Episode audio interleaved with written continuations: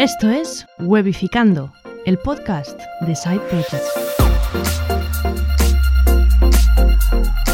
Hola, buenas, bienvenidas y bienvenidos a Webificando, el podcast de Side Projects. Robert, casi digo cápsula 00, ¿eh? pero no, no, es Webificando, el podcast de Side Projects. Mira, hoy tenemos un crack, hoy tenemos uno de esos que dices, ¡guau! ¡Guau!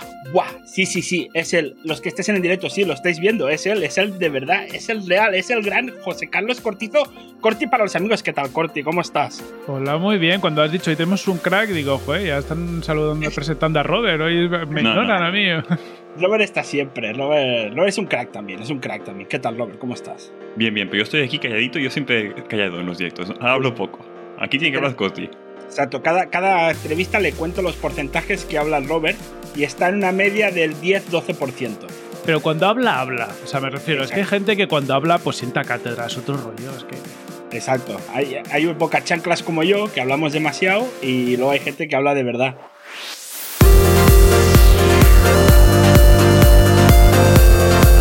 Corti, tenemos muchos proyectos, muchas cosas de que hablar. La lista es grande, o sea, lo tengo todo en mi memoria, pero espero que no se me olvide nada. A mí se me han olvidado muchas cosas que he hecho y de hecho yo creo que es bueno olvidarse de cosas que uno hace porque hay algunas cosas que son para olvidarse. O sea, eso también hay que tenerlo en cuenta. Saber cuándo cerrar un proyecto y cerrarlo de verdad. Sí. Guardarlo ahí. Y decir, esto no pasó. Que queda entre nosotros, no ha pasado, ya está, adiós. Bueno, pues son aprendizajes también. Sí, o sea, sí. Cagarla en algo aprendes. O sea, esa base de hostias aprendes mucho. Cagarla está bien, hay otras cosas que dan más, más vergüencita, pero eso es, eso es otro tema. Eso es otro tema. Exacto. Pues Corti, tú eres experto en, en growth, experto en marketing, pero tú eres programador. Empezaste Sí. como programador. Entonces, yo quiero saber cómo, cómo fue ese trans- transfugismo de la programación, no sé decir, ¿eh? así que lo voy a dejar tal cual. Transfugismo, creo que es esto. De la programación, o sea, ¿qué, qué te llamó la atención para decir, mira, es que programar es un rollaco? Y lo es. Yo, yo, yo te apoyo aquí. Si lo crees, yo también lo creo. Es un rollaco, Robert, Robert que se calle. ¿Y, y cómo pasaste al, al mundo del... ¿qué, ¿Qué te llamó la atención? ¿Cómo, cómo fue eso? Fue, fue, muy orgánico. Es decir, a, a, mí lo que me pasa, y lo descubres con el tiempo, ¿no? Porque al final cada uno sabe que está mal de la cabeza, pero no sabe muy bien de qué. Con el tiempo te vas dando cuenta. A mí siempre me ha gustado crear cosas. Entonces, yo estudié informática como podía haber estudiado cualquier otra cosa. Yo antes quería haber hecho o periodismo, o arquitectura, o informática. Era un poco lo que me llamaba. ¿vale? O sea, fíjate tú en la conexión, tal. Y, crear edificios, o crear artículos, o crear programas. Bueno, claro, crear, era, bueno, crear al, algo. Crear algo. Pero de hecho hice informática, fíjate tú, porque yo cuando, cuando era más pequeño eh, fui, bueno, mi madre era profe en un cole y empezaron a hacer unos cursos de programación. Y mi madre pues, me metió en un curso de programación. Yo me metí ahí y se me dio como el culo. Entonces, como, se me Bien. dio como el culo, pero como el culo, ¿sabes? Que no sabía, o sea, yo me puse a programar, no tenía ni puta idea, o sea, pero, pero, pero horrible, horrible. Pues entonces cuando ya me puse a decir, eh, informática me molaría, tal, no sé qué, dije, pues me meto en informática. Ahora y el Paul me meto en informática, aunque solo sea por el, por el hecho de decir, a ver si me quito la espinita. Y fue un poco por eso, pero podría haber acabado haciendo edificios que se hundían, al igual que he hecho programas que no funcionaban, porque si fuera el equivalente hubiera salido un poco mal. Menos eh, mal que los informáticos no van a la cárcel por hacer un programa que no funciona. Claro. A no ser que seas de Facebook y que, y que, y que hagas mal los enlotamientos, que a lo mejor algo sí que te pasa, ¿eh? pero no, no van a la cárcel.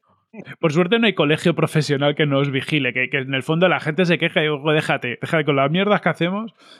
Pero bueno, eso, yo me metí en informática, la verdad que es, eh, yo reconozco que creo que la informática es una de las disciplinas más guays que hay, porque puedes hacer cosas muy distintas. Es yo eh, programando he hecho proyectos de, que tienen que ver con la astrofísica, porque estuve en un grupo de investigación que hacíamos temas de detección, detección de estrellas a partir de variables que se me, ya, ya, ni me acuerdo. O sea, de estas cosas que dices, yo sabía hacer eso, pero, pero tal. Hacíamos muchos temas de, de inteligencia aplica, eh, artificial aplicada a biomedicina, entonces te metías en, en cosas de, pues de, pues de detección de cáncer, de cosas de estas que molan mogollón.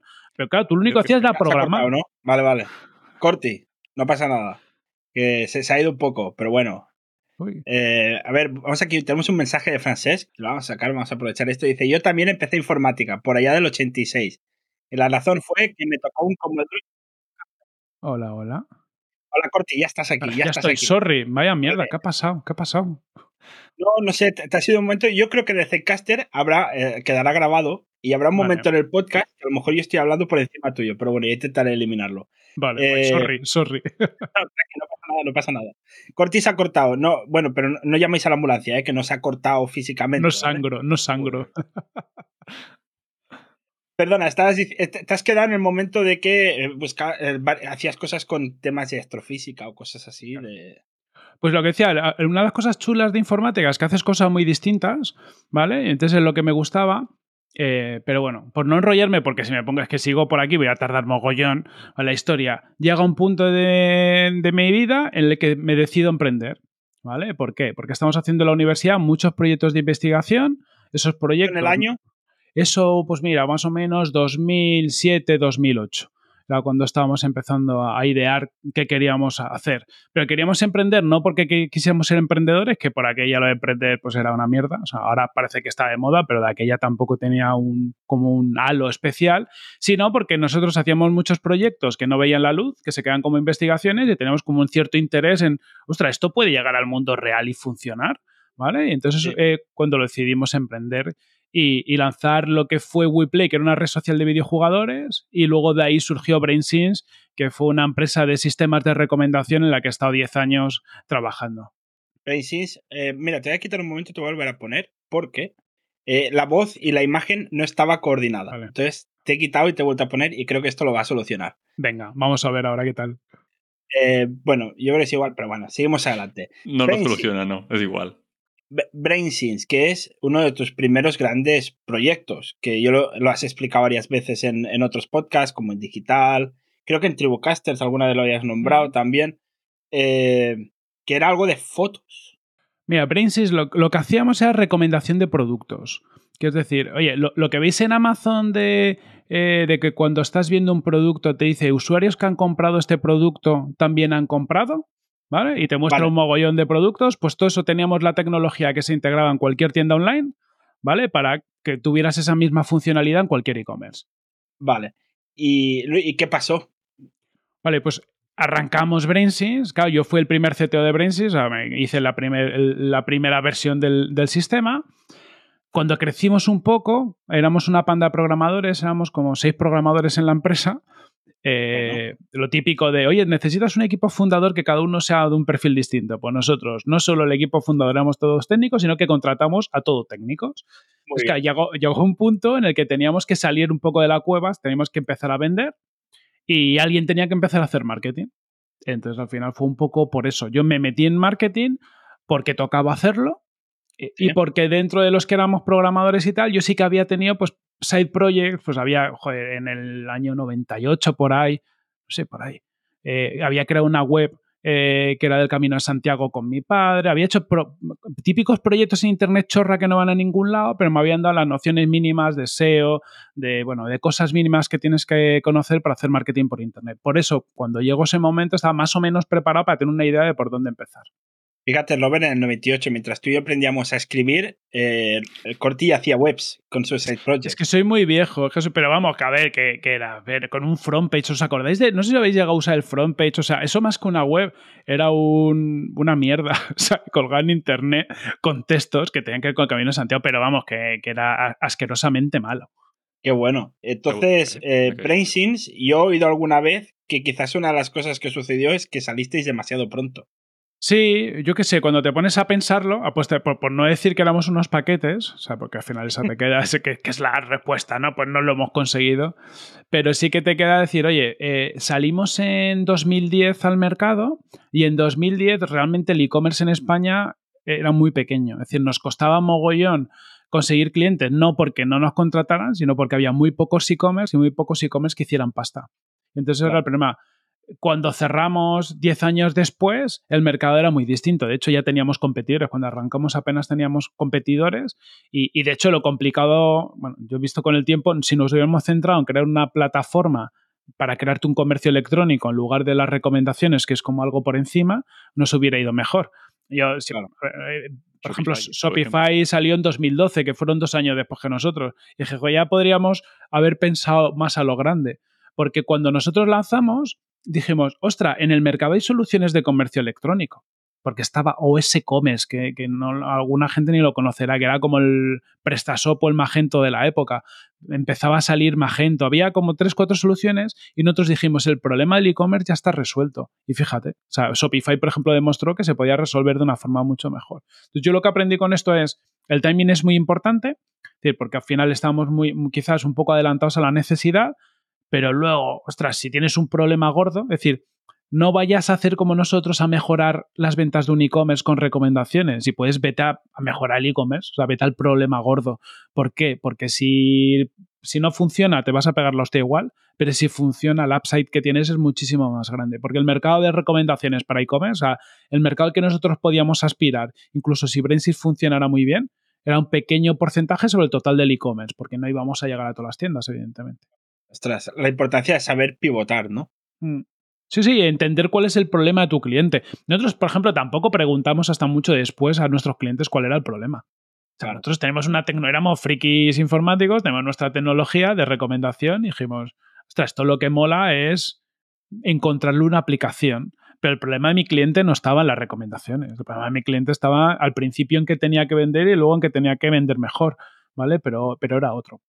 O sea, el problema no es que no vendiese, sino el problema es que el e-commerce era una porquería lo que tenía y una herramienta mejor, no una cosa, un parche para intentar vender más. Eso es. De hecho, ni, ni, eran conscientes de que, de que la plataforma era una porquería. La realidad es que tenían muchos problemas para vender, entre otras cosas porque la plataforma no le permitía hacer cosas. ¿no? Por ejemplo, eh, si os fijáis, Shopify ha resuelto un problema muy chulo que no conocía nadie. Es decir, Shopify ha, creado una nueva forma de crear tiendas online donde no tienes que tirar casi código, donde está todo muy pensado en el marketer. Pero es que esto ha cambiado absolutamente cómo funciona un departamento de e-commerce, donde antes la parte técnica era súper importante y ahora es totalmente una commodity. Pues ese tipo de planteamiento de pensar cómo puedo empoderar a, a vendedores de todo el mundo a que vendan por Internet y para eso tengo que eliminar absolutamente todas las barreras tecnológicas y crear algo que tenga más que ver con un WordPress, si lo quieres ver, que con lo que había en la época, que eran software muy complejos. Ese es el tipo de pensamientos que yo creo que hay que hacer. El cliente no te va a decir mi, plataforma es una porquería, porque le, cuesta. O está el problema de que no vendo y a veces no se da cuenta que no vendo porque no es capaz de iterar suficientemente rápido su página web para optimizar la experiencia, no se da cuenta que a veces lo que tiene es un problema de que no es capaz de gestionar bien el stock porque la plataforma eh, pues no es capaz de entender toda la complejidad logística que tiene. Hay mogollón de cosas que el, tu cliente no te las va a articular, porque la sufre, pero, a lo mejor te la va soltando una a una. No te dice la plataforma es una puta mierda. No lo, no lo llega a entender. Entonces, el ser capaz de ver eso es muy complicado. A, a posteriori es muy obvio. O sea, yo veo Shopify y digo, qué cabrones. pero pero el, ver lo que vieron ellos en su momento y entender que ahí había un filón y que había que ir a muerte, por ejemplo, me parece que tiene mucho mérito. Y me parece que se van a las tiendas físicas, ¿eh? porque el otro día fui a una tienda a comprar y ya era Shopify, o sea, el, POS, el TPV, era, era Shopify. Y, ella iba con una tablet y abría su propia tienda online de Shopify mm. y lo organizaba desde allí. Y me dice, oye, perdona, que no me va bien el wifi, eh, no me funciona bien, entonces me hizo como una especie de compra online, me dice, pon tu tarjeta y, hice la compra como si hiciera yo la compra online en mi casa, pero en la tienda. Sí, es la leche. están, están metiendo mucha caña en todo eso, pues lo mismo, al final han visto también esa visión, ¿no? Del e-commerce me paso al comercio en general y luego vete a saber. Luego entre medias Shopify tiene toda la parte logística que tiene en Estados Unidos, han creado Shop, esta app para, que es un poco como para encontrar productos que venden en las tiendas de Shopify, que hace como más de escaparate. Entonces, ellos están, al final han, han visto que hay una gran oportunidad y a mí me maravilla la gente que tiene esa visión, ¿no? Que, cuando cualquier otro lo vemos y no vemos ni el problema, o incluso decimos, joder, si esto ya está hecho, lo han hecho 50.000 veces. Tienen la capacidad de visionar cómo hacer algo que es lo mismo, pero de una forma tan distinta que parece otra cosa. Lo del post que dices tú de la tienda, los posts llevan existiendo mogollón de tiempo. Pero es que el post de Shopify es súper fácil de usar. O sea, ese es el concepto, ¿no? El tío de la tienda se la pela el tener todo lo que le cuentes, que, el, que lo, tu post haga virguerías. Lo que dice es, yo tengo algo que es fácil de usar o tengo algo que me tengo que tirar un mes configurando y que no tengo ni idea por dónde meterle mano. ¿no? Ese es el tipo de cosas que cambian mucho. Y aparte barato, que no te hace falta un desarrollador para que te lo monte. Hmm. Que los desarrolladores sois caros, tío. Es verdad, eso ¿eh? sois caros, cabrones. Sí, tenéis como gusto, debéis tener gustos así y tal, porque, joder, salís caretes. Sí, sí. Sí, sí, absolutamente, absolutamente. Entonces en BrainSys empiezas a hacer cosas de marketing. ¿Y cómo dices, uy, esto del, esto del growth? Esto del growth? Porque yo no había oído la palabra growth hasta escucharte a ti, te lo digo en serio. O sea, yo hasta escuchar a Corti hablar de growth en, en digital, yo nunca había oído hablar de growth. O sea, ¿cómo llega a ti ese concepto y cómo dices, me voy para allá? Perfecto. Esto pasa como en dos fases.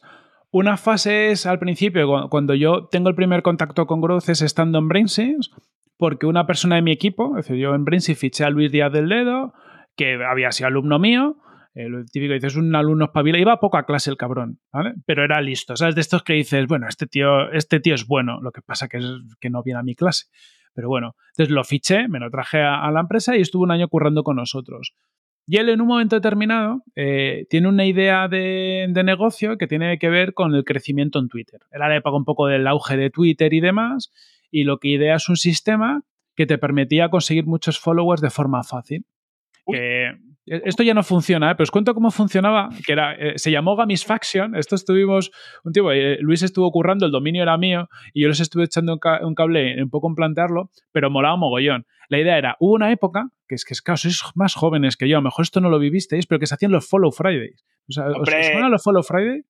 Los FFs, hombre, y tanto. Los voy a volver a traer, ¿eh? ya te lo digo yo ahora. Pues hay, hay, que volverlos a traer de moda, que molan. Pues nosotros nos planteamos, ostras, un Follow Friday. ¿Cómo podemos eh, automatizarlo un poquito? Porque, claro, una de las cosas que te el Follow Friday es que, claro, tienes todos los viernes que acordarte, ponerlo y todo el rollo. Hay gente que se le da bien y le gusta y tal, pero a nosotros nos hacía gracia más desde la perspectiva que el Follow Friday te permitía mencionar personas.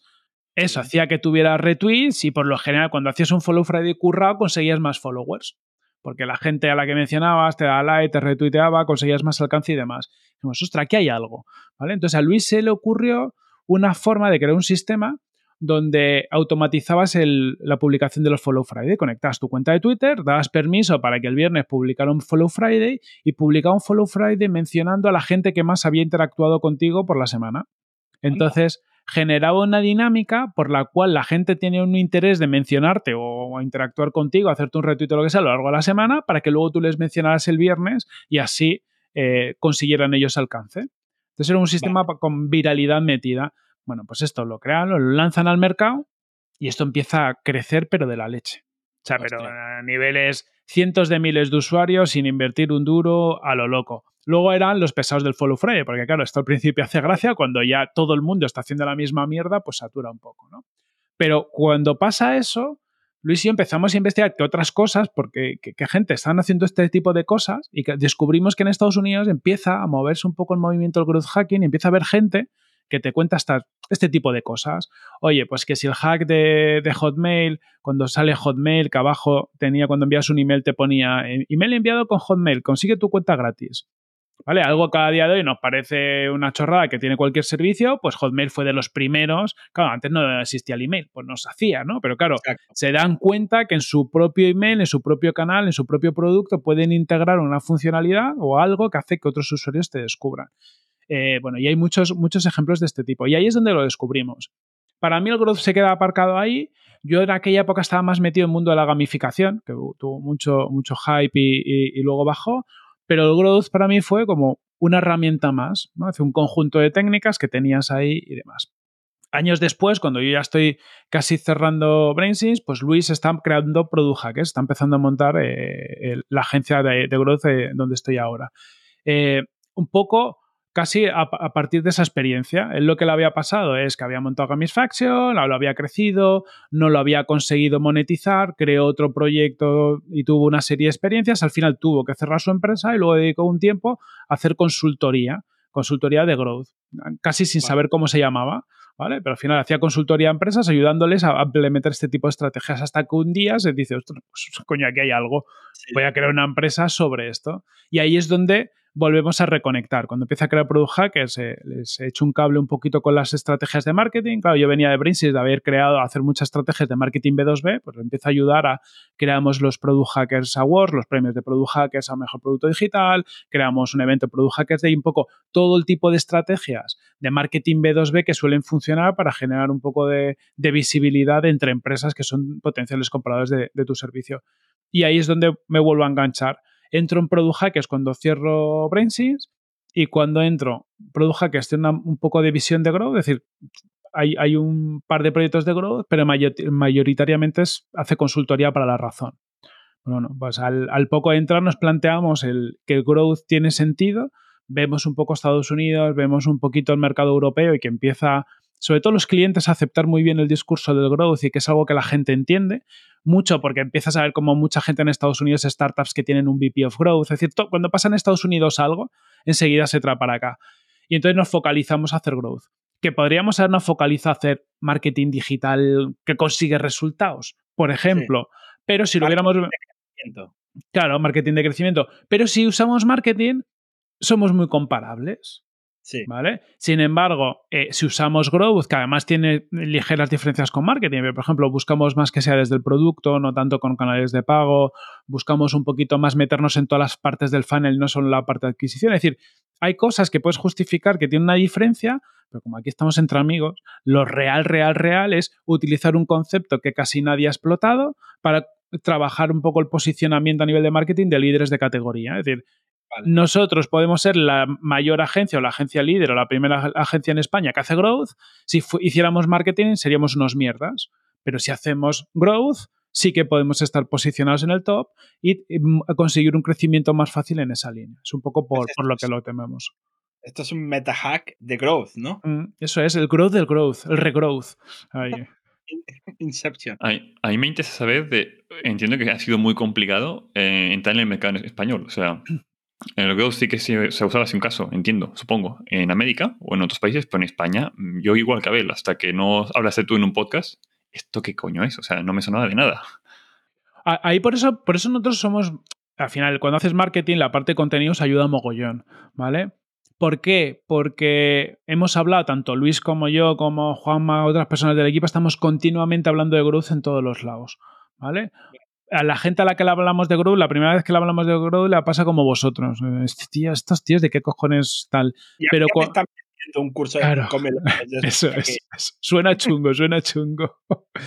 Pero es verdad que cuando te escuchan muchas veces y encima luego generas contenido, pues nosotros hemos trabajado temas con prensa, generar noticias para que nos hemos salido en la COPE, que le han hecho una entrevista a Luis en El Mundo, no sé dónde, con todo el rollo growth. Pues llega alguien que te ha visto durante un año en varios sitios, que a veces no sabe ni siquiera que has sido tú, pero que ha sido una noticia que hemos generado nosotros, y de repente lo del growth le suena guay.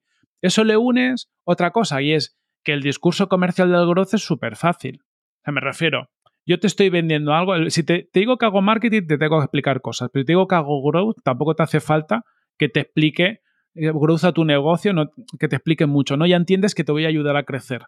Entonces esa es la premisa. Luego el discurso es, aplicamos el método científico, te ayudamos a crecer como una forma más estructurada, validando hipótesis, que todo esto lo hacemos, pero es un discurso súper comprable. Me refiero, yo la primera vez en la vida, ahora en Product que yo me voy a vender, y coño, que se vende fácil. O sea, me refiero que no tengo. Yo en BrainSense le tenía que explicar lo que era. ¿Qué cojones es esto? No, y la tecnología, esto usa inteligencia artificial, pero ¿cómo? O sea, la gente no lo entendía, pero esto de que hacemos crecimiento y que utilizamos, como si lo quieres ver, técnicas avanzadas de marketing basados en datos y hacemos mucho test A-B para encontrar tus palancas de crecimiento y que luego hacer despegar tu negocio, la gente lo entiende y sobre todo está dispuesto a pagarlo. Porque también es verdad que vivimos un momento donde hay mogollón de inversión en el canal digital, todo el mundo se está metiendo las pilas y todo el mundo tiene que crecer. ¿Qué pasa? Que no tienen los equipos humanos por lo general con tanto conocimiento para hacerlo. Entonces necesitan externalizar este tipo de cosas. Entonces nos hemos pillado como una confluencia en el espacio-tiempo que nos está viniendo de lujo, que no sabemos cuánto va a durar. Pero claro, lo que queremos hacer es, tenemos aquí suelta eh, la vela de la nave y que nos empuje el aire hasta donde lleguemos, porque ahora hay una tendencia de mercado. Aquí Paul nos dice que importante la diferenciación. Sí, sí. Mm, muy importante.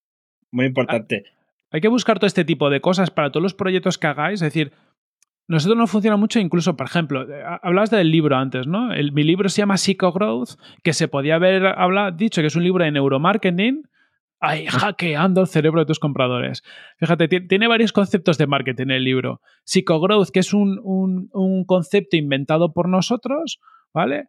Para unir el concepto del neuromarketing o behavioral science, las ciencias del comportamiento, al growth y para tener un término que es propio. Esto ayuda a mogollón, porque a la gente a la de psicogrowth no tiene ni puta idea de qué cojones estás hablando, pero se lo explica, le suena bien, se lee en el libro y, y es mucho más fácil que te compren a ti porque eres el creador del psicogrowth. Exacto. Claro, que eso está guay, como decías tú antes, ¿no? Es el autor del mejor libro de psicogrowth. Cuando solo hay uno, eres el mejor. Exacto. Es cojonudísimo. ¿Vale? Exacto. Y luego el libro, por ejemplo, también tiene los hackeando el cerebro de tus compradores, que yo sé que hay gente que no le mola, pero es muy controvertido. O sea, A mí me gustó el nombre. claro, ves el título y como poco te, te- te- te hace cositas dentro, ¿no? Que es lo que buscas. Sí, sí. Y no, Ya, pero las partes del contenido dices tú, hostia, pues sí, este botón, como he explicado que lo pondría aquí, pues yo seguramente hubiera, hubiera hecho clic aquí y no como estaba antes. O sea, No. sí que hackea Sí. un poco de, hostia, mis compradores, si hubiera hecho esto en otros proyectos, quizá la tendencia del usuario hubiera sido otra. Sí, pero a lo Sí. mejor Corti te está hackeando a ti como lector y haciéndote creer que las cosas son así. A lo mejor, fíjate. No, También. Es un metahack, el metahack del metahack. Luego, luego a ver, evidentemente el, el libro está basado en, en- en contenido, sobre todo de muchas investigaciones que están públicas. A mí me gusta. Se nota que, como os decía antes, ¿no? Yo he hecho, empecé a hacer la tesis doctoral, por lo, por lo tanto, a mí lo de investigar las cosas a fondo es algo que me gustan. Y parte del- de escribir el libro ha sido explorar hasta qué punto todas estas cosas que nos dicen del color rojo influye, vende más que el color verde y tal, ¿vale? Que esto lo hablo en el libro y al final no tiene tanto que ver con el color, sino con el contraste, pero está buscando referencias científicas de estudios que se hayan hecho serios que, que te digan la verdad. Y te das cuenta que el 90% de la mierda que leemos por internet es mentira, señores. Fíjense ustedes. Exacto. Sí, además en el libro está lleno de, de pie de página con referencia a esto es de aquí, esto es de allí, o sea que, que, que está muy bien. Eh, aquí Alfredo nos comenta que, que la, la importancia de usar el nombre adecuado para tu servicio o producto. O sea que está bien utilizar hacks, pero también no, no vamos a llamar peras a las mandarinas. ¿sabes? Claro, hay que tener cuidado, hay que jugar. Pero, pero mira, eh, hablando de esto de, de llamar bien a tu producto o servicio, hay un libro de posicionamiento además, que no me acuerdo el nombre, es un libro que salió hace unos años súper conocido, una chica que habla de, temas de eh, positioning, no sé qué, positioning, la creadora del Positioning Canvas, si la buscáis por ahí.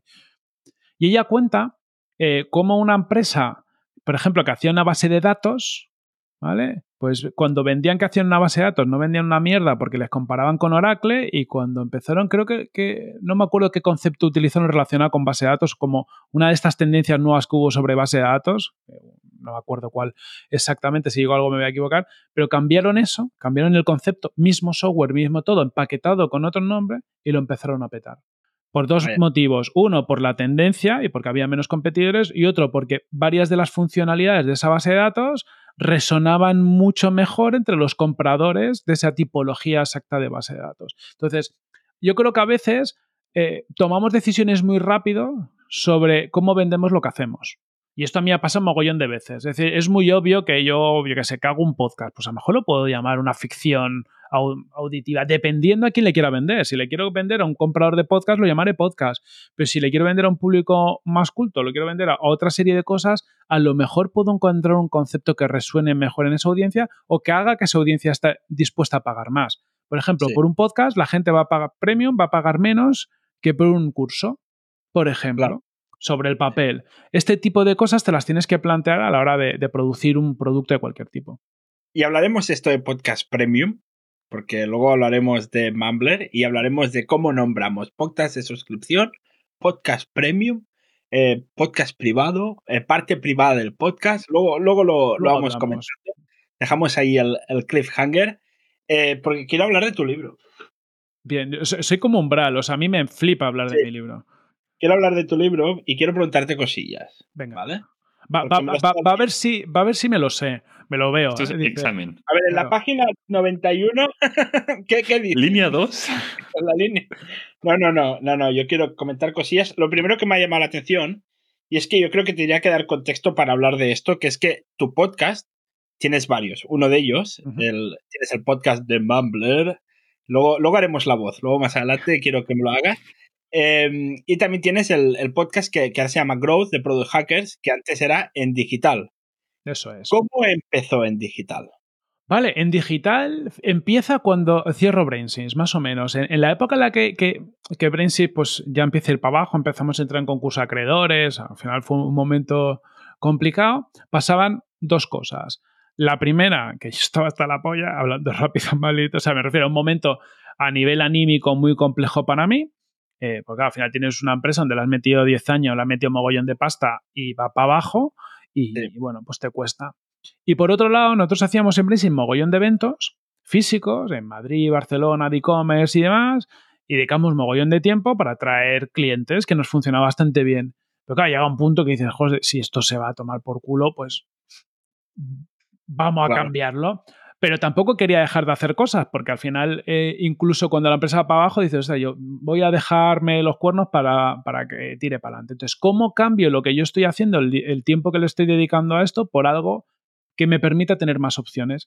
Y se me ocurre decir, oye, ¿y si en lugar de hacer eventos dedico ese tiempo a hacer un podcast? Para hablar más o menos de lo mismo. ¿Qué conseguía en ese momento? Conseguía uno, romper la rutina. A mí los eventos físicos ya me saturaban cuando haces durante 6, 8 años, no me acuerdo cuántos fueron, eventos físicos todos los meses. Sí. Eh, de e-commerce, me refiero, yo ya me había atacado todos los temas. Era como, bah, me- o sea, ya me aburro a mí mismo. Yo, yo iba a un evento y me aburría a mí mismo. ¿Vale? Seguramente me hubiera faltado reinventarme, pero no estaba en un momento como para reinventarme. Entonces, además, me aburro esto.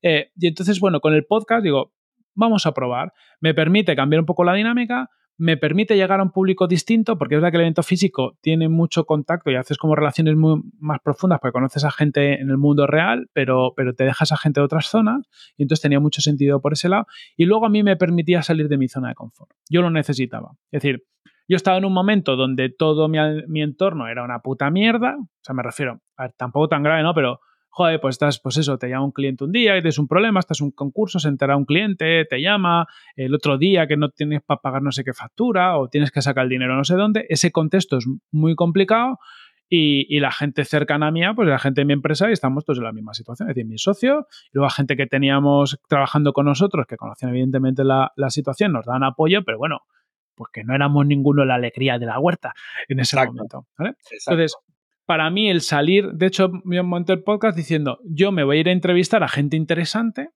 que tenga que ver con un poco nuestro mundillo para que lo que yo haga en el podcast me sirva un poco de, de marketing, pero me voy a ir a entrevistarlos a donde estén o que se vengan a mi oficina porque así me tomo una cerveza con esa persona, así hablo con esa persona y tal. Empecé por gente que conocía, pero que a lo mejor que hacía tiempo que no veía. Entonces una excusa de puta madre va, oye tío, tienes una historia de puta madre, nos sentamos, me la cuentas, charlamos un rato. Y cuando empecé a hacer eso me di cuenta que yo de cada entrevista salía como más engorilado. O sea, me refiero, por ejemplo, entrevisté un día a los chicos de Minimalist Brand que todavía no los conocía, pero, pero me los presentaron, me flipaba un poco lo que hicieron. Claro, te sientas con dos tíos, emprendedores jóvenes, montando un proyecto súper molón, sales de ahí como, ¡buah! Tengo ganas de volver a montar un proyecto otra vez, ¿sabes? Entonces, esa energía a mí, según iba grabando, me iba subiendo, subiendo, subiendo, entonces por eso lo he ido continuando, porque para mí ha sido, el podcast ha sido un cambio mental de, de, de ir hacia abajo en el sentido de esto, esto, es una mierda, no voy a volver a emprender en mi vida, a joder cómo me apetece montar algo que funcione de nuevo. Vale. Y claro, empezaste a conocer gente interesante y tal. Y claro, eh, ¿el digital fue el primer podcast que hiciste? Sí, sí, sí. Porque luego has tenido varios, has estado en otros, eh, como Planeta M, por ejemplo, y luego has tenido Tribucasters. Y claro, lo, lo bueno en digital es que te permitía conocer gente muy interesante, como has dicho. Y claro, y ahí ya te empezó a venir en plan, mmm, quiero hacer cosas, quiero hacer Quiero cosas, hacer quiero cosas. hacer cosas. Y un día se te cruza eh, Paul Rodríguez Lewis, que estuvo en este podcast, fue el primer entrevistado en este podcast. Un crack, un grande, por Dios. Exacto, episodio 30, que no haya escuchado, lo recomendamos al 100% y no porque sea nuestro podcast, sino porque sale por Rodríguez Lewis. Eh, y os cruzasteis y dijisteis, ¿hacemos algo? Algo así. Con Paul, Paul me invitó al. Ya no me acuerdo cómo fue la invitación, pero me invitó a participar en Planeta M. Eh, yo creo que, que Paul ahí, Planeta M, es un ejemplo muy chulo de también de cómo montarte un podcast, pues un poco para conocer gente de, otra forma, ¿no? Eh, eh, mira, cuidado con lo que decimos, sí. Pues vamos a decir cosas buenas de Paul siempre, porque para mí es de lo mejorcito que te puedes echar a la cara, da, gusto con él. Digo cosas buenas, pues si no, luego me pega en la intimidad. O sea, no penses que, que esto es importante. Pero bueno, eh, me invita a Planeta M, participamos en, participo en varios episodios y, y al principio como, como que nada, o sea, me refiero que bien, pero que tampoco había un, mayor interés. Pero sí que nos damos cuenta que nos gusta a los dos el tema del podcasting eh, y que nos apetecería hacer algo a nivel podcast juntos. De hecho, yo creo que cuando se. A mí ya, como soy un señor mayor, pues ya me empiezan a bailar las cosas en la cabeza. Mejor fue un evento que se vino por a, Madrid, las podcasts, eh, las podtalks, los podcast days, creo que fueron en, en, Madrid, donde empezamos a hablar un poquito más seriamente. Que fue el primer día que nos conocimos, pues claro, con Paul habíamos hablado online mogollón de cosas Luego nos conocemos, luego hablamos mogollón de cosas y la siguiente vez que nos vimos fue firmando la empresa de Mumbler. O sea, me refiero que, son de estas cosas que, que somos, te ves pocas veces, pero hacer muchas cosas.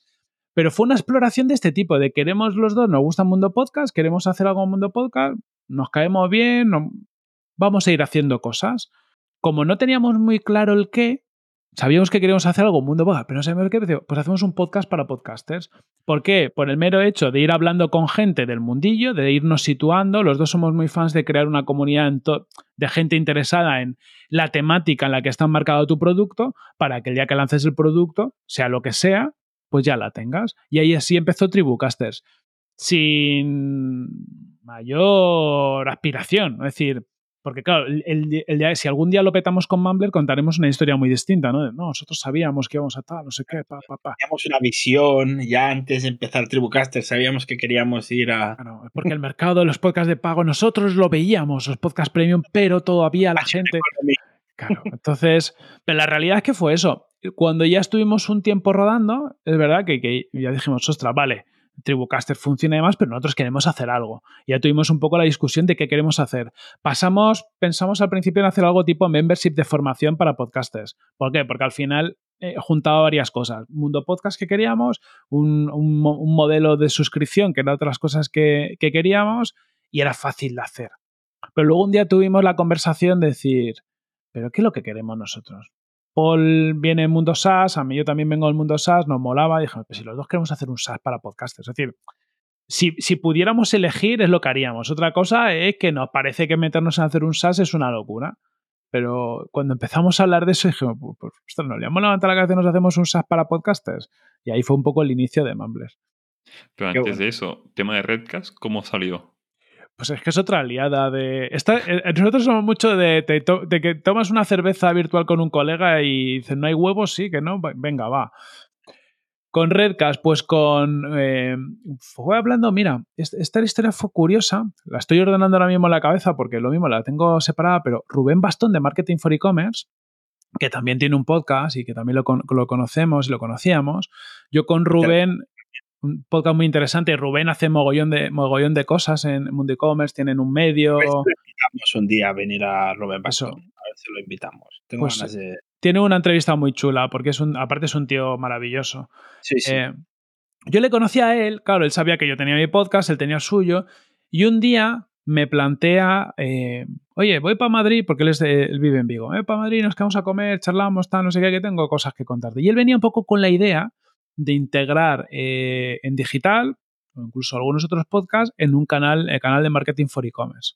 Vale. ¿Vale? En, digital, Planeta M, porque ya sabía que con, con Paul estábamos con Tribucasters, entonces un poco, oye, creamos como un metacanal. O sea, la idea es un poco, ¿por qué no juntamos de alguna forma, agrupamos el contenido y cada día a la semana emite uno en ese canal de podcast y así tenemos más audiencia, crecemos más y todo el rollo? Venía con esa idea, a lo mejor no extremadamente articulada, pero sí con una idea de vamos a juntar fuerzas. Y Paul y yo estamos en ese momento más en un, momento de queremos hacer el producto, no tenemos pasta, bueno, podemos sacarla de otro lado, pero somos gente más tirando a pobres que a ricos por ahora, o sea, es lo que tiene. Entonces dije, que estamos más pensando en cómo monetizamos y ya estamos pensando en la idea de, oye, si conseguimos patrocinadores, Paul ya tenía patrocinador en Planeta M, así conseguimos para Tribucasters y para, para en digital, hacemos un poco de hucha y con eso nos pagamos el desarrollo de Mumbler. Y en ese momento en el tiempo, pues cuando habló con Rubén, pues empezamos a cruzar ideas y eso un poco empieza a, formarse algo. Lo mismo, sin saber dónde iba a acabar. Pero hablando de todo esto, surge la idea de, oye, lo de hacer un canal es un poco crazy, porque si por ahora suena guay, pero si dentro de un mes nos parece una puta mierda, ¿ahora qué hacemos? Hemos migrado los feeds, o sea, al final los podcasts tienen todas esas complejidades. Decimos, oye, vamos, vamos al punto intermedio y es hacer una red. Que es que nos casamos, pero no tanto. Es decir, nos rejuntamos, pero no nos casamos del todo. Exacto. Pero la red nos daba la oportunidad de juntar esfuerzos a nivel de contenidos, eh, juntar esa eh, visibilidad, venderle a posibles patrocinadores un montón de espacios en lugar de uno solo, decir, oye, pues si tú quieres tener 100.000 escuchas, pues en Redcast te lo puedo dar. Si no, podcast a podcast tienes que pillar muchos, ¿no? Y era un poco el, el, concepto. Y así nace Redcast, más con un salto de fe de que eso tenía sentido, como ya teníamos pues a Marketing for E-Commerce, eh, Planeta M en digital y Tribucasters de primera en la red, nos fue fácil con gente cercana ir completando, buscando otros podcasts que, eh, encajaran y, y, nos leemos la manta a la cabeza. Eh, todo se ha dicho que ahora estamos en el momento de explorar porque hemos tenido varios patrocinadores, que han, hasta el año pasado económicamente fue bien para, para Redcast, pero todavía no tenemos claro que esto tenga sentido como, como negocio, en el sentido de no sabemos si podemos recurrentemente conseguir los patrocinadores que tienen sentido para, para, para, al final mantener otro proyecto más, ¿no? Porque requiere poco tiempo, pero al final requiere un pensamiento. Sí. O sea que puede ser que ayude a los podcasts, pero en sí Redcast pues no hmm. tenga el beneficio que podrías esperar de una empresa o... O incluso para los podcasts, porque ayuda, porque trae dinerico de vez en cuando, pero tiene que traer más. O sea, por un lado tiene que traer más y por otro lado como red, pues hemos aportado yo creo que una serie de cosas a los podcasters por ahora, yo que sé, por ejemplo, con, parte de los ingresos que tiene la red, porque se cae una comisión, pues hemos eh, pagado a Tony Colón para que hiciera las portadas de varios de los podcasts de la red, hicimos el día del podcast para hacer visibilidad, nos, queda un poquito de dinero para, hacer acciones de marketing, es decir, hay cosas, pero tampoco sabes si es lo suficiente eh, me refiero, o, o, esto lo repites a lo largo del tiempo y tienes a alguien un poco pendiente de que pasen cosas, o no sabemos si tiene sentido. Yo creo que este año, de aquí a dentro de un año, exploraremos si Redcast es capaz de conseguir, por decirlo así, patrocinio en la mitad de los meses, como para que haya un retorno económico a los podcasters y que también hay excedente dinero en la red para que pueda seguir reinvirtiendo y tener a alguien un ratito pendiente todos los meses de que pasen cosas, o si al final es un, nos quedamos como un grupo, un WhatsApp de colegas podcasters que tenemos un logo común que ponemos en las carátulas de los podcasts, charlamos un poco y ya está. Pero estamos en esa exploración. Claro, porque alguien tiene que conseguir los patrocinios.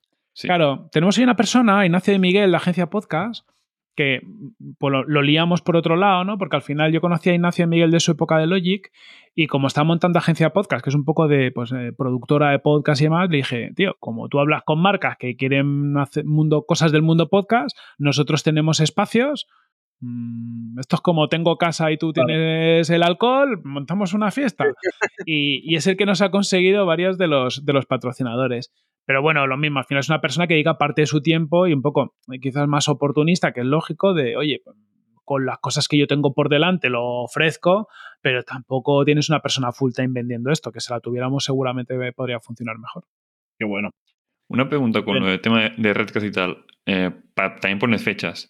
¿En digital qué año salió? O sea, para, ¿sabes? O sea, en digital, ¿cuánto tiempo lleva? Después, lo de Redcast, ¿cuánto se, se creó la idea también? Pues tampoco sé tanto de esto. No, mira, es que me pones eso en un aprieto. Yo con las fechas soy malísima. En digital, juraría que tiene, va a ser cinco años, juraría. O ha hecho cinco años, por ahí. A ver,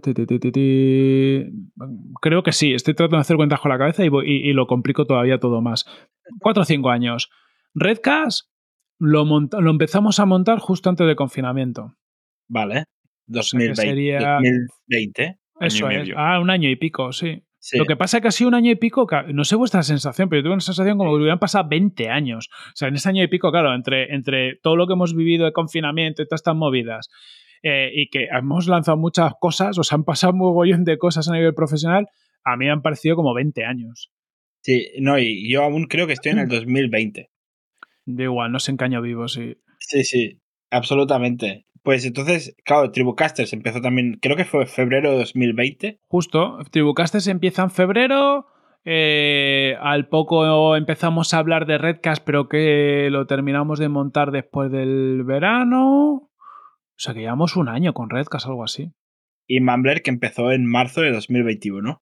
Eso es. Empezamos como septiembre del 20, agosto, septiembre, un poco a trabajar, ¿Vale? Yo juraría que en septiembre ya le pasamos un poco a los developers todo lo que había que hacer. Durante ese verano, pues estuvimos un poco pintando pantallas, haciéndonos pajas mentales, Paul, Paul y yo, porque que estaba ahí por el chat, ah, ahí pintando, nos parecía todo súper fácil y súper maravilloso. Esto, esto lo va a petar, esto es facilísimo, ah, pim, pam, pum, pum. ¿Vale? Estuvimos el veranito, en septiembre se lo pasamos al equipo de desarrollo, que es la gente de Nividata en la India, que son los mismos que hicieron el Guide Dog de Víctor Correal y salimos eso por, por, marzo. Pasamos ahí como un par de meses, febrero, marzo, como queriendo salir, pero iban saliendo cosillas y, y, luego ya salimos en marzo. Muy bien, y ahora lo voy a hilar todo, ¿vale? Porque digital este año se convirtió en, en el nombre de otro podcast, es Growth, uh -huh. pero es el mismo feed, el mismo...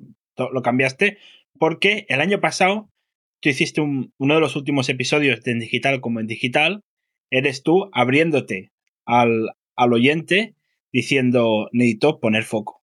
Hmm. Eh, es, es, o sea, he abarcado demasiado. Este año ha sido demasiado loco. Y es que es verdad. Fíjate las cosas que sí. acabamos de decir que hiciste en 2020. Eh, y dijiste, no puede ser. O sea, tengo que poner foco, tengo que hacer, o sea, juntar cosas. Y juntaste en digital con Product Hackers, que también tenía, o sea, tenía sentido, ¿no? Porque ya, claro. ya traías a los de Product Hackers en digital, hacíais como estos meetings en público mm. en los episodios de en digital. O sea que ya básicamente en digital estaba ya muy mimetizado con, con Product Hackers. Pero es que en digital no era solo un podcast. Mm. Es una editorial. Qué bueno. ¿Cómo se fija el tío, eh? Porque aquí pone editado por En Digital. Y ahora voy a tener que explicar, ¿ves? Esto es de estas cosas que luego en el tiempo dices, ¿por qué? Esto no estaba bien, tan bien pensado como yo pensé. Pues explica, explica. Aquí tienes el rato para explicar. Claro, ¿qué pasa? Que al final tomas decisiones en el tiempo un poco desestructuradas, ¿no? Entonces, cuando editamos el libro, mmm, eh, yo tenía claro varias cosas. Lo primero, que no iba a ser el único libro, ¿vale? Y ahora, se, no, me, me, ya hablaremos de eso, que no era el único libro, que hay, ah. hay dos más por venir, claro. si es que vienen. Además de, de, estos dos que hay por venir, eh, nosotros, eh, y esto cuenta un poco la estrategia del libro para el que tenga un negocio B2B, el libro, más allá de la pasta que da, que no da mucha, pero todo se ha dicho que te da para un buen capricho, también todo se ha dicho, es decir, que al final bueno, es algo que, que te... Pasivo, que está ahí. Se me habré sacado, no sé, 3.000 pavos del libro limpio, o sea no te da para un tela, pero para pa tus cacharrejos, para ahorrar un poco y. Para un MV7 te da, como el que tienes ahí. Para un eso micro es. bueno te da. Justo, te da para tus cositas. Además de eso, como estrategia de marketing de una empresa es de puta madre. Es decir, nosotros con el libro de Luis de, que se publicó en Anaya de, de Growth Hacking, donde cuenta un poco toda la metodología, y yo con este, pues nos hemos conseguido salir en mogollón de medios, nos han hecho mogollón de entrevistas, y sobre todo, y lo digo abiertamente, lo que nos funciona de puta madre es cuando vamos a hablar con un cliente de cierto tamaño, tú le envías un par de libros. Ah, claro. Y, y, como poco él luego te escucha, te están muy agradecidos, oh, gracias por los libros, pum, pum, pum, pum, lo mueven internamente, a empresas más grandes les mandamos un paquete de cinco porque sabemos que el, al director se lo va a dar al otro, tal, no sé qué, y es una buena forma de abrir puertas. Por eso sabíamos que íbamos a publicar más. Es decir, a nosotros la estrategia de crear los libros nos funciona. Además, como generamos mucho contenido, no sé, a ver, que un libro lleva curro, ¿no? Pero es relativamente fácil. Entonces dijimos, ostras, lo vamos a autoeditar nosotros. Entonces, como ya tenemos el podcast, que en el podcast pues generamos contenido, vamos a hacer que toda la parte de contenidos la lleve en digital, ¿vale? Como, como, editorial, colección Product Hackers, que es un poco todos los libros de growth van en esta colección, pero claro, como somos así ambiciosos como somos, que luego nos hostiamos, ¿vale? y de ahí el foco, de vez en cuando hay que reenfocar porque se nos pira la pinza, pues dijimos, vamos a dejar la editorial en digital porque a lo mejor publicamos otros libros que no tengan que ver con growth. ¿Vale? Si yo tengo varias ideas de libros, varias de ellas son más marketingianas que, que de growth. Todo esto sonaba muy guay, hasta dos cosas. Hasta que publiqué, terminé de publicar el libro y que dije, yo no vuelvo a editar un libro yo solo en mi puta vida, porque vaya curro. O sea, pues claro, luego eh, tienes que escribirlo, tienes que editar, revisarlo, ponerlo bonito, tal. Luego lo haces una prueba de impresión y se ve como el culo. Y aún así, este libro tiene problemas de, de impresión. Me refiero, hay 200.000 cosas que pasan. Y dije, esto ya no tiene sentido. Por lo tanto, editar libros de otros, que fue hasta una idea que se nos ocurrió, pues muchísimo menos. Decir, conmigo no cuentes, ¿vale?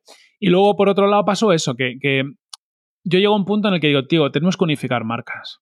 Porque yo, fíjate qué tontería, pero el podcast ya estaba al servicio de, de Product Hackers desde hacía mucho tiempo. Al servicio me refiero hablábamos más de growth que desde otra cosa. Yo ya decía que estaban Product Hackers, el podcast como canal de difusión de la marca ya estaba ahí. En la empresa todo el mundo asumía que, que o sea, el podcast era, mío.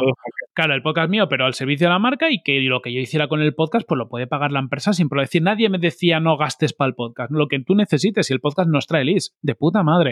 Ahora, yo mentalmente, a mí me costaba mogollón. O sea, yo sentía que si de repente, si el podcast en digital de Corti le ponía yo dinero de la empresa, que esto son mierdas mías. O sea, a lo mejor hay gente, pero yo tengo esta, esta mierda que yo no me siento cómodo.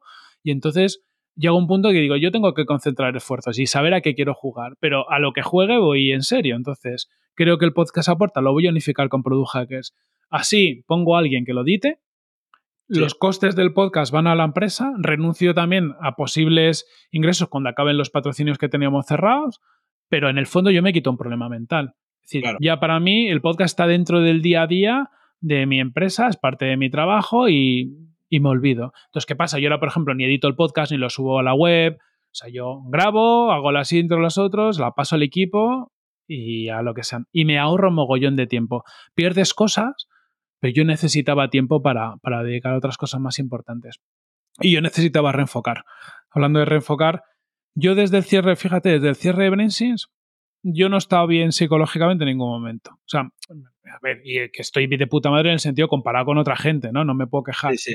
Pero a mí me dejó muy tocado. Entonces, claro, como enlacé esa etapa con Product Hackers, con el podcast, con proyectos, tal, tal, tal, tal, yo me notaba que o bajaba un poco el ritmo, y encima con, teniendo un niño pequeño, o bajaba un poco el ritmo, o yo iba a petar. Y como ya he petado a veces en el pasado, digo, yo por ahí no quiero pasar.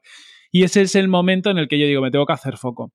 También pasa que, yo no sé si os pasa, que hacemos muchos periodos los creadores como de engordamos lo que hacemos, concentramos, engordamos, concentramos porque nos gusta mucho hacer cosas. Entonces, yo necesitaba concentrar, digo, porque como siga engordando, engordando lo que hago, no voy, no voy a parar, voy a explotar. entonces, vamos a concentrar que ya vendrá, ya vendrá mierda después. O sea, ya nos meteremos en otros charcos. Pero en este momento, a mí me vino muy bien hacer un parón, reestructurarlo todo, empezar como a cogerlo cajitas. Y ahora yo estoy súper guay de que el podcast de Product que sea de Product Hackers porque me permite mentalmente dedicarle más tiempo al podcast de Mumbler, eh, me permite tener, lanza otro de ciencia ficción, pero Ahora mi espacio, mi espacio libre lo dedico a cosas que me apetecen hacer ahora a mí, que a lo mejor el podcast de digital de growth, si, si fuera solo por gusto, a lo mejor ya no lo haría. Me lo paso bien, pero me apetece ya hacer otras cosas. Exacto. Y además que el otro día escuché un episodio y no estabas tú presentándolo. Era una compañera tuya. ¿Puede ser? Que era Monse de fotografía de comes, que es mi mujer, pero ah, ella está, claro, está haciendo webinars, entonces que he dicho, pues yo aprovecho, aprovecho webinars que está haciendo ella chulos de e-commerce y de vez en cuando los pincho, le meto una intro y los tengo. Pero lo ah, mismo, aprovecho yo, aquí traigo para casa, es que quiero que me saque de pobre. Yo, yo, yo, yo lo que quiero es que haya aquí un negocio familiar que lo mi mujer, que de dinero, y yo a mis, mis podcasts con los amigos hablando por internet. Una pregunta, Coti, con el tema del libro, y ya para acabar con el tema del libro. Esto de, no, sí, que es un libro que es un pasivo que te da dinero mes a mes. ¿Tú crees esto o no? O que sí, que te trae clientes, pero no como pasivo para ganar dinero solo con es que los pasivos, o sea, los únicos pasivos que conozco son colegas míos de que son pasivos de que les gusta el cachondeo. Pero, pero mira, eh, yo no creo en los pasivos. En el sentido, te cuento, el, libro, mira, yo desde que lo saqué, pues todos los meses da algo. Evidentemente al principio da mucho más que ahora, pero eso se va a extinguir. Es decir, yo creo que la estrategia de libros para que te den pasta es o escribes un libro cada dos, tres años como poco, o, o, llega a un punto en el que no te dan dinero. Cuando escribes cada dos, tres años, yo sí que creo que hay un repunte de ventas que puede, porque esto lo he visto en otras personas, de libros anteriores, porque al final, pues Amazon cuando compras un libro, luego te notifica el libro que has comprado, la gente te puede seguir, es decir, hay una serie de, de cosas que pasan, pero tú escribes un libro, incluso aunque lo petes muchísimo, 10 años después, salvo que hayas escrito Señor de los Anillos o cosas de estas, no vas, no vas a ver un duro. Y yo en general no sé cómo lo veis vosotros, pero es que lo de los pasivos yo no lo veo. O sea, eh, es más, cuando, cuando haces el esfuerzo. Una cosa es que yo hago un esfuerzo de la leche para hacer algo que voy a rentabilizar durante 5 años, pero es que el curro de los 5 años me lo comió antes. O sea, es que yo, yo pasivo entiendo que, que, debería ser algo que es más o menos fácil y que luego me da dinero durante mucho tiempo, pero si, si, si tengo que hacer el curro hoy durante cinco años para crear algo que es cojonudo y luego lo pongo a vender y me estoy cinco años vendiendo, casi lo que estoy haciendo es derivando en qué momento meto el esfuerzo. Ya puedo elegir si lo hago antes, lo hago durante, lo hago después. Pero yo no conozco nada que sea un pasivo de relativamente poco esfuerzo. ¿No? Es que la gente que, por ejemplo, que, que, posiciona nichos, ostras, el curro que hay para posicionar un nicho, que luego esto te puede estar dando dinero de tres años, de puta madre, pero es que también podrías estar durante ese tiempo dando consultoría, ganando dinero, y el total de horas que le has dedicado es que a lo mejor es lo mismo. Claro. Si divides las horas que has, dedicado en escribir el libro, en hacer las investigaciones, en editarlo, en publicarlo, en promocionarlo, etcétera, no te sale, no te salen las cuentas. No te sale. A mí me ha gustado la táctica growth de yo envío cinco libros a la agencia que se reparten entre ellos y así tengo la meto las patitas ya en la agencia de hey que estoy aquí para conseguir clientes lo veo muy buena técnica Claro, y con eso puedes hacer muchas cosas, ¿eh? fíjate, técnica que vosotros que, tenéis podcast, ¿no? Que yo he hecho mucho en eventos. Por ejemplo, vas, vas, quieres entrar a un sitio tipo día, R es un único mes grande. Yo que lo que hacía, invitaba a alguien a un evento, a, participar. Hoy estamos haciendo una mesa redonda de logística, taco, no sé qué yo no te vendo de primeras. Yo lo, mi primer contacto conmigo va a ser que yo te voy a invitar a un evento con otra gente guay a contar tu rollo, porque al final todos los profesionales nos gusta contar nuestro rollo, porque es una forma de prosperar, o nosotros porque tenemos nuestros proyectos y el que está currando contratado, porque es la forma de que le descubra otra, gente, otra empresa y le contraten. Todo el mundo quiere, te lo llevas y después de un tiempo dices, oye tío, ¿qué tal te va la vida? Ah, muy bien, te tal. Oye, me gustaría contarte lo que estamos haciendo, a ver si te mola, pero ya la conversación ha cambiado. Entonces al final, este tipo de tácticas de dar algo primero, o sea, yo primero te doy, o te doy un libro, o te invito a un evento, o, a veces pasa, ¿no? Oye, te, te echo un cable con algo, y luego ya llegará el momento de recoger si es que hay que recoger. Pero como poco la conversación cambia totalmente. Es decir, ya no te enfrentas a un muro, a una fricción, como cuando vendes en frío, sino te enfrentas a alguien que te conoce, que tiene una cierta predisposición a echarte un cable.